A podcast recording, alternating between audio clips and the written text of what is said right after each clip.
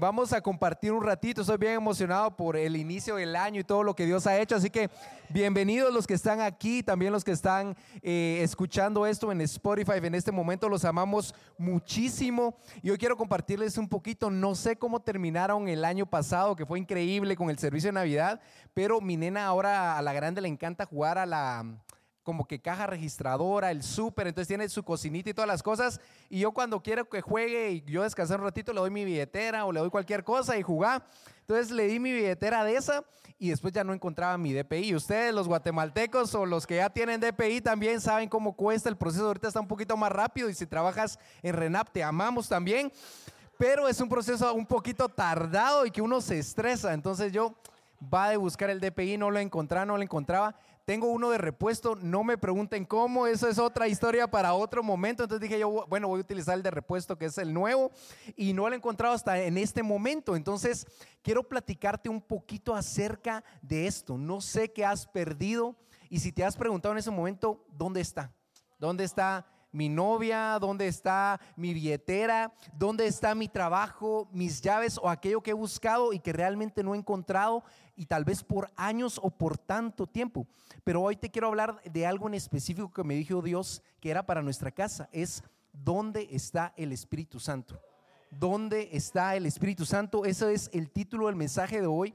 Y realmente hemos estado leyendo el libro de Hechos que ha sido increíble en este tiempo realmente de ayuno y oración. Y es increíble ver todo lo que Dios hizo en este tiempo. Y si te preguntas esta pregunta o no te la has hecho de dónde está el Espíritu, tal vez piensas en los pastores Nate Whitney, en los pastores Lauder, en los pastores eh, también McClellan, en Jen, en Juan de vez en cuando, cuando se puerta bien, también lo he visto que el Espíritu está pero tal vez piensas que ese espíritu no está en ti, que está en tus líderes, que está en esas personas, que está en los apóstoles del libro de Hechos, pero no está en ti. Así que tal vez hemos perdido ese espíritu y no sabemos cómo encontrarlos. Me encantó que Billy hace un momento en el tiempo de oración estaba compartiendo de Hechos capítulo 2 y cómo el espíritu descendió y muchos agarramos el libro de Hechos desde ese punto pero quiero regresar contigo en Hechos capítulo 1, es donde comienza el libro de Hechos. ¿Qué fue lo que hicieron los apóstoles que hizo que el Espíritu decidiera descender sobre ellos en el capítulo 2? Así que hoy vamos a hablar acerca de eso, iglesia, de que creemos que ese Espíritu se quiere mover y que está presente y que quiere descender sobre tu vida y sobre la nuestra en cada momento. Pero veamos qué fue lo que pasó. Hechos capítulo 1. Vamos a ir desde el verso 5, verso 5. Juan bautizó con agua, pero dentro de pocos días ustedes serán bautizados con el Espíritu Santo. Entonces los que estaban reunidos con él le preguntaron, Señor, ¿es ahora cuando vas a restablecer el reino de Israel? No les toca a ustedes conocer la hora ni el momento determinados por la autoridad misma del Padre, les contestó Jesús. Pero cuando venga el Espíritu Santo sobre ustedes, recibirán poder y serán, espérense que me salté, y serán mis testigos tanto en Jerusalén como en toda Judea, Samaria y en los confines de la tierra. Habiendo dicho esto, mientras ellas lo miraban, fue llevado a las alturas hasta que una nube lo ocultó de su vista. Ellos se quedaron mirando fijamente al cielo mientras él se alejaba.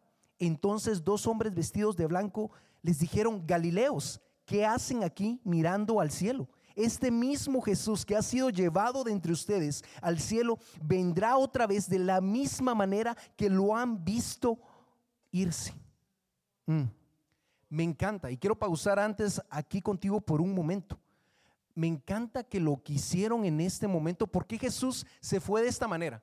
¿Por qué Jesús hizo esta salida para mí triunfal, con excelencia y todos se quedaron con la boca abierta? Porque Jesús se les había aparecido por 40 días nuevamente luego de su resurrección, había hecho milagros, había caminado al lado de ellos y se aparecía y se desaparecía en cualquier momento. Así lo mirabas en un lado y lo mirabas en el otro, como cuando yo ando corriendo un domingo o Michelle en el área de la fuente. O sea, de un lado para otro y lo miras aquí, ya está allá. Jesús se desaparecía, aparecía en todo momento en esos 40 días.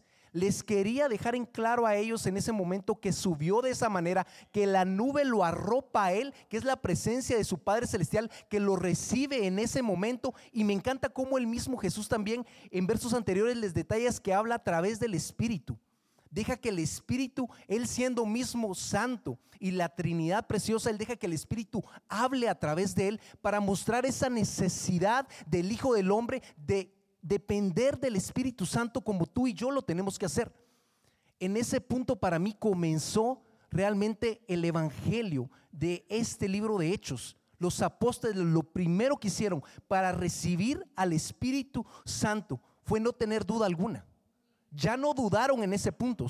Ya no era Mateo el recaudador de impuestos, Simón el celote, ya no eran sus pasados la competencia, era simplemente el hecho de que Jesús les había dejado en claro que tenían que tener certeza absoluta y no tener duda alguna de que Él resucitó, caminaba al lado de ellos y que el Espíritu Santo vendría a sus vidas. Ellos ya no dudaron de quién era Jesús y de lo que hizo. ¿Qué tenemos que hacer para volver a ser ese tipo de iglesia? No dudar no dudar de que Cristo Jesús resucitó de los muertos, Él subió al cielo, está sentado a la derecha del Padre Iglesia y que de nuevo vendrá para juzgar a vivos y a muertos, pero que te ha empoderado para esperarlo en ese momento, adorándolo. ¿Qué estamos haciendo en, el punto de espera entre la primera venida y la segunda venida? Es lo que determina que somos cristianos. Quiero rápidamente, ya vamos casi avanzando. Dice que después eligieron a un nuevo discípulo, porque sabemos lo que pasó con Judas. Leámoslo aquí. Dice, cuando llegaron en el verso 13, subieron al lugar donde se alojaban. Estaban ahí Pedro, Juan, Jacobo, Andrés, Felipe, Tomás, pon tu nombre, Mateo, Jacobo, hijo del Alfeo, Simón el celote y Judas, hijo de Jacobo.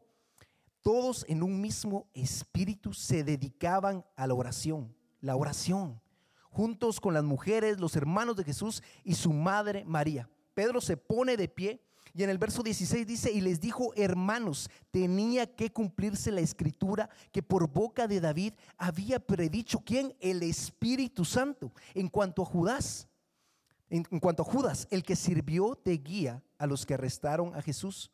Judas se, se encontraba entre los nuestros y participaba en nuestro ministerio. Porque en el libro de Salmos continuó Pedro que está escrito, que su lugar quede desierto y que nadie lo habite. También está escrito que otro se haga cargo de su oficio. Aquí prácticamente lo que nos está dando a entender Pedro y el Espíritu Santo a través de él es que Judas se equivocó, cometió un error y decidió tomar otro camino que no era seguir a Cristo, arrepentirse y volver a Él, pero que era el plan perfecto de Dios que ocurriera esto. Y lo que me decía el Señor en este momento, dice que su lugar quede desierto y que alguien se haga cargo de su oficio. Y me dijo, ¿por qué toman el papel de Judas de matarme otra vez cuando lo que quiero es vivir en ustedes, hijos míos? ¿Por qué volvemos a pensar que Cristo está muerto? Que Cristo sí resucitó, pero está ahí arriba. Sí resucitó, pero está en la iglesia los domingos. Sí resucitó, pero está con esas personas está diciéndonos, dejen de cierto el lugar de pensar de que Cristo está muerto. Dejen de cierto el lugar de Judas, de alejarnos de Cristo cuando nos equivocamos. Vengan, arrepintámonos, sintámonos empoderados, creemos y caminemos en ello. Dice después, así que propusieron a dos para que tomaron ese lugar y oraron a hacer. Oraron así, Señor, tú que conoces el corazón de todos, muéstranos a cuál has elegido te digo a ti, si eres parte de esta comunidad, de esta familia, si estás escuchando en este momento, Cristo te propuso a ti. Cristo te eligió a ti. No eligió a los pastores Native Witness simplemente, a los pastores Aguirre, a los pastores grandes, a cualquier otra persona. Te eligió a ti y te propuso a ti. Así que toma tu lugar, toma tu llamado y camina en eso. Tal vez estás pasando prueba, tribulación, algo te está quitando la paz, mis hijas, mis problemas y todo. Capítulos más anteriores dice que estaban ellos compartiendo Juan con otro de los apóstoles y que son azotados y que son lastimados por compartir el evangelio y se sienten gloriosos de poder ser dignos de ser lastimados y puestos a prueba por compartir el Evangelio. ¿Cómo estás asumiendo el desierto y las pruebas en tu vida? Si tus hijas están teniendo una mala mañana, gracias Padre Jesús, porque esto es una prueba en la carne que yo le enfrento con el Espíritu. Y si es necesario orar más, así lo haré. Estamos creyendo por un avivamiento, no solo en la iglesia, sino en el mundo. Pero para el avivamiento, para recibir el Espíritu Iglesia, lo primero que debes hacer es comprender y creer que Cristo está vivo. Así que camina en esto en este año. Muéstramelo. Muéstraselo a Cristo. Muéstraselo al enemigo. Que se venga con todo. Familia, salud, enfermedad, porque nosotros iremos con todo delante de Él, recordándole quién es Cristo Jesús. Así que dichosos los que están enfrentando tribulación, dichosos los desamparados, porque de ellos será el reino de los cielos. Ese es el evangelio que vamos a predicar en este año. Así que iglesia, vamos contigo. La iglesia en el mundo no solo los domingos, en tu trabajo, en tu ministerio, alcance comunitario, en tu generosidad, tus dones y talentos. Vamos a ir a cada rincón de la tierra y en las pruebas y las tribulaciones lo enfrentaremos. No pararemos hasta que cada persona conozca quién es Cristo Jesús, pero más que conozca su nombre, lo viva en espíritu y en verdad. Así que vamos a ir hacia adelante por medio de su Espíritu Santo que no te quede duda de que Cristo está vivo, te está empoderando y que las situaciones de este mundo no son nada delante de quién es Él. El Espíritu Santo está contigo, iglesia, y es lo que estamos declarando sobre tu vida, que Él va a descender sobre ti a medida que no tengas duda alguna que Cristo Jesús resucitó y que en el nombre de Él no hay ninguna cosa que se le pueda enfrentar. Los amamos muchísimo familia, nos vemos este domingo también y por favor compártelo con tu equipo y con las familias alrededor que necesita escuchar esto.